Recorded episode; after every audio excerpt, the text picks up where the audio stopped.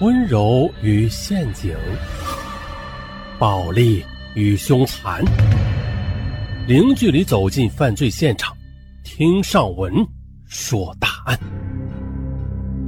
本节目由喜马拉雅独家播出。本期的情感单，咱们来说一起忘年婚外情的谋杀事件。一听说忘年婚外情。那肯定就是两人之间的年龄相差甚远，呃，就像忘年交啊，他俩啊是忘年情，并且还是婚外情。好，咱们开始。王爱霞出生于河南省登封市郊区的一个贫穷的乡镇，他的父母是老实巴交的农民。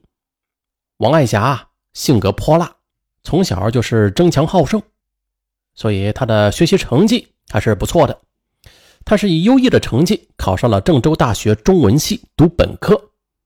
当时，王爱霞的父母宴请了前来祝贺的亲朋好友，其中就有他的祖父，一个远房亲戚燕长发。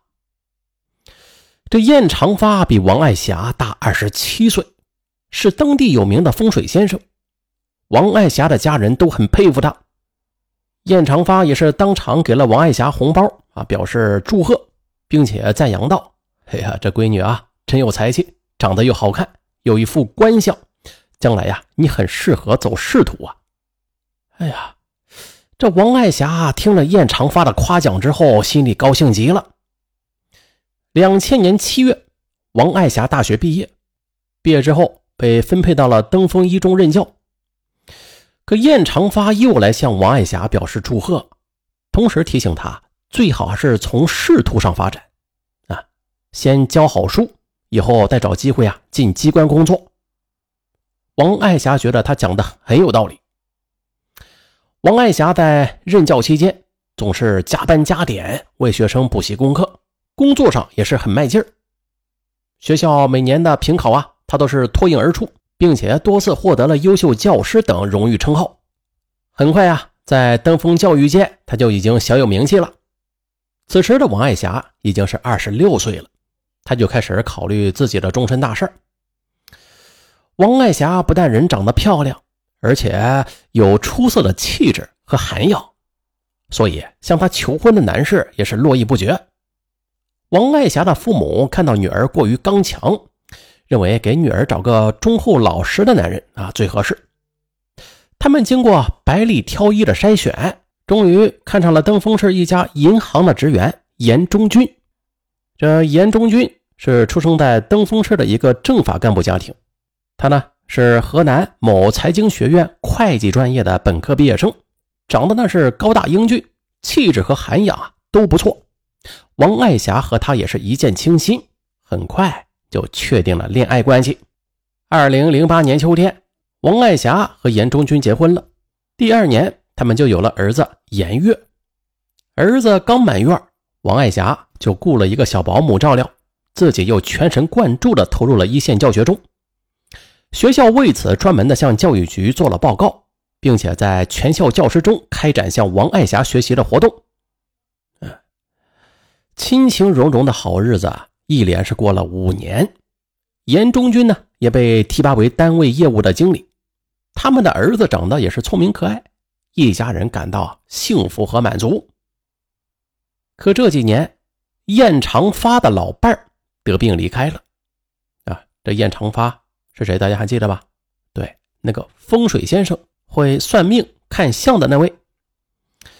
这老伴儿得病离开了，三个儿子也都相继的有了自己的小家庭，孤独的他就靠给别人看风水、看相过日子。因此啊。燕长发认识形形色色的人物啊，各方面的消息啊也是比较灵通。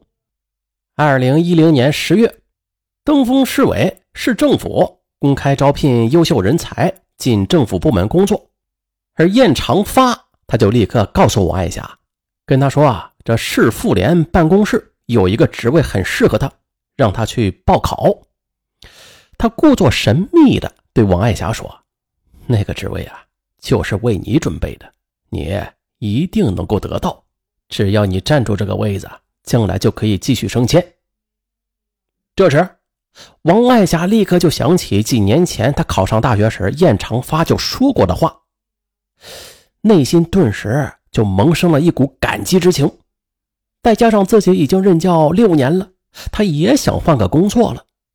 于是，王爱霞决定报考一下试试。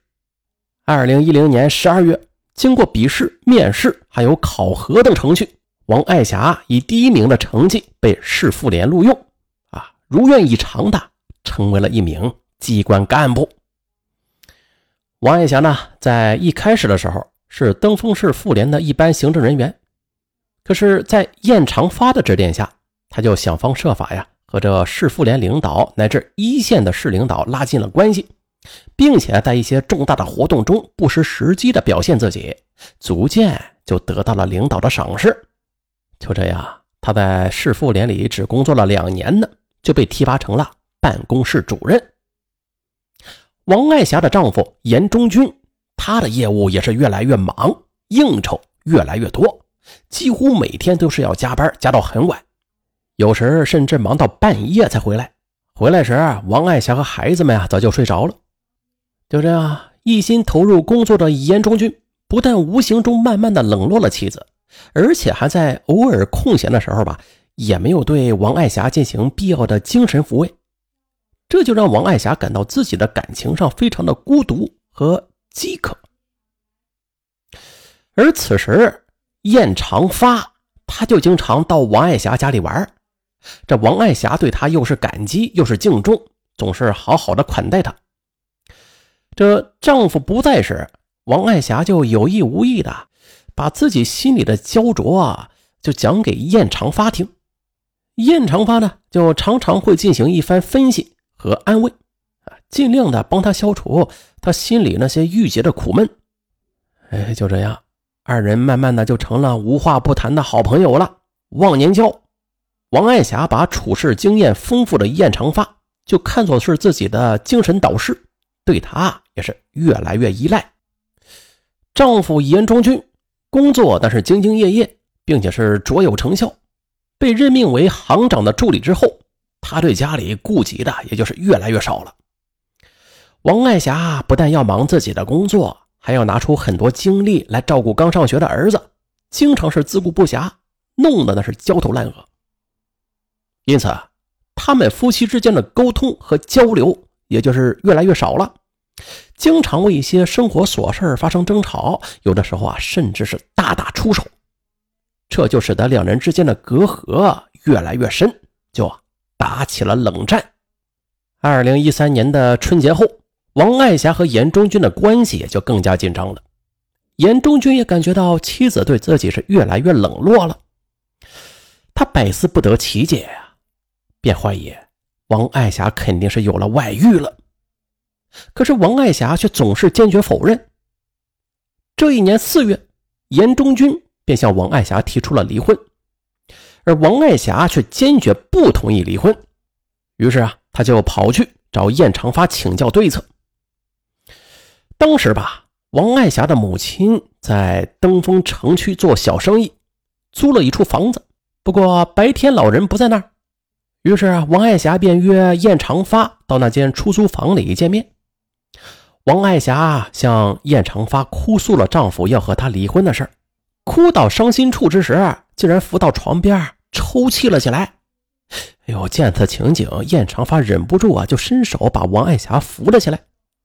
可也就在燕长发接触王爱霞那年轻性感的身体的那一刻，自己浑身就如遭了电击似的颤动了一下，潜藏许久的欲望也突然的被激发了出来。原来，燕长发尽管是年过花甲，但是对王爱霞的年轻美貌。却早就垂涎三尺了。此时他觉得这就是天赐良机呀，便蠢蠢欲动了。随即，王爱霞就说：“啊，她怎么也不愿意离婚，请求燕长发给她指点良策。”燕长发他上下打量了王爱霞一番，他内心涌动的情欲就更加的难以自制了。他对王爱霞说：“你现在呀，就是太寂寞了。”导致你和丈夫关系紧张而痛苦，我呢可以给你精神上的帮助，也可以给你这方面的安慰。只要你跟我好，我一定会想出好办法阻止你和丈夫离婚的。说着，他就顺势哎呀抱住了王爱霞。王爱霞吃了一惊，她没有想到啊，自己一向敬重的长辈居然会有如此的丑行。她不仅大骂燕长发老不要脸，还打了他一个耳光。但是此时的燕长发呀，他已经是兽性大发了，他不顾王爱霞极力的挣扎，强行的和他发生了关系。